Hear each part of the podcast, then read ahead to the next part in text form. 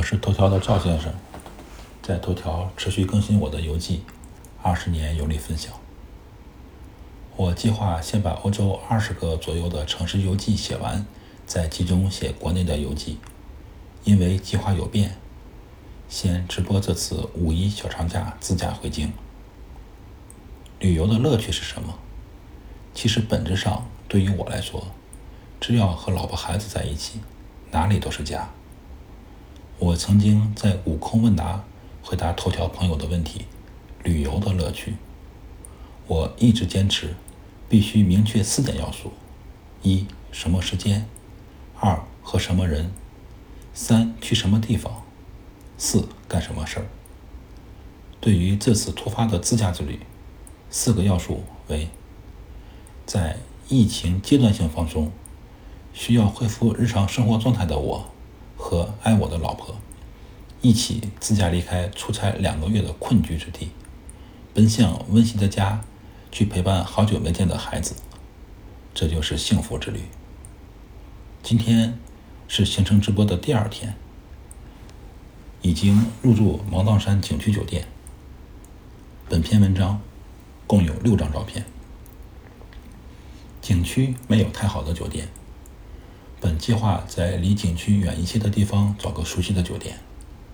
因为我是希尔顿酒店集团的钻卡会员，一般条件下我会优先选择住希尔顿酒店集团品牌下的酒店。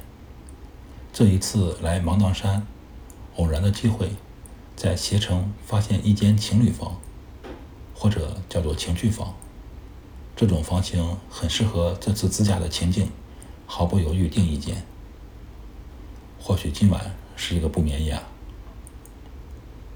晚上在酒店旁边的小馆子吃了当地的特色菜——水煮羊头，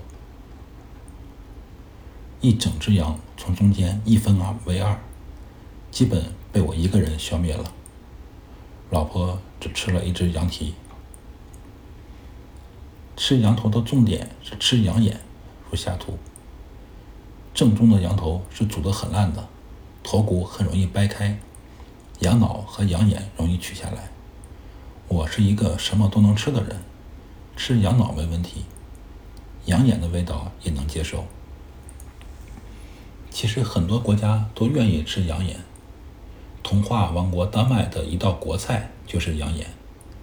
如果有朋友去丹麦，可以看到很多妆容精致、举止优雅、身材有型的北欧美女用叉子插起羊眼放到嘴里的精彩画面。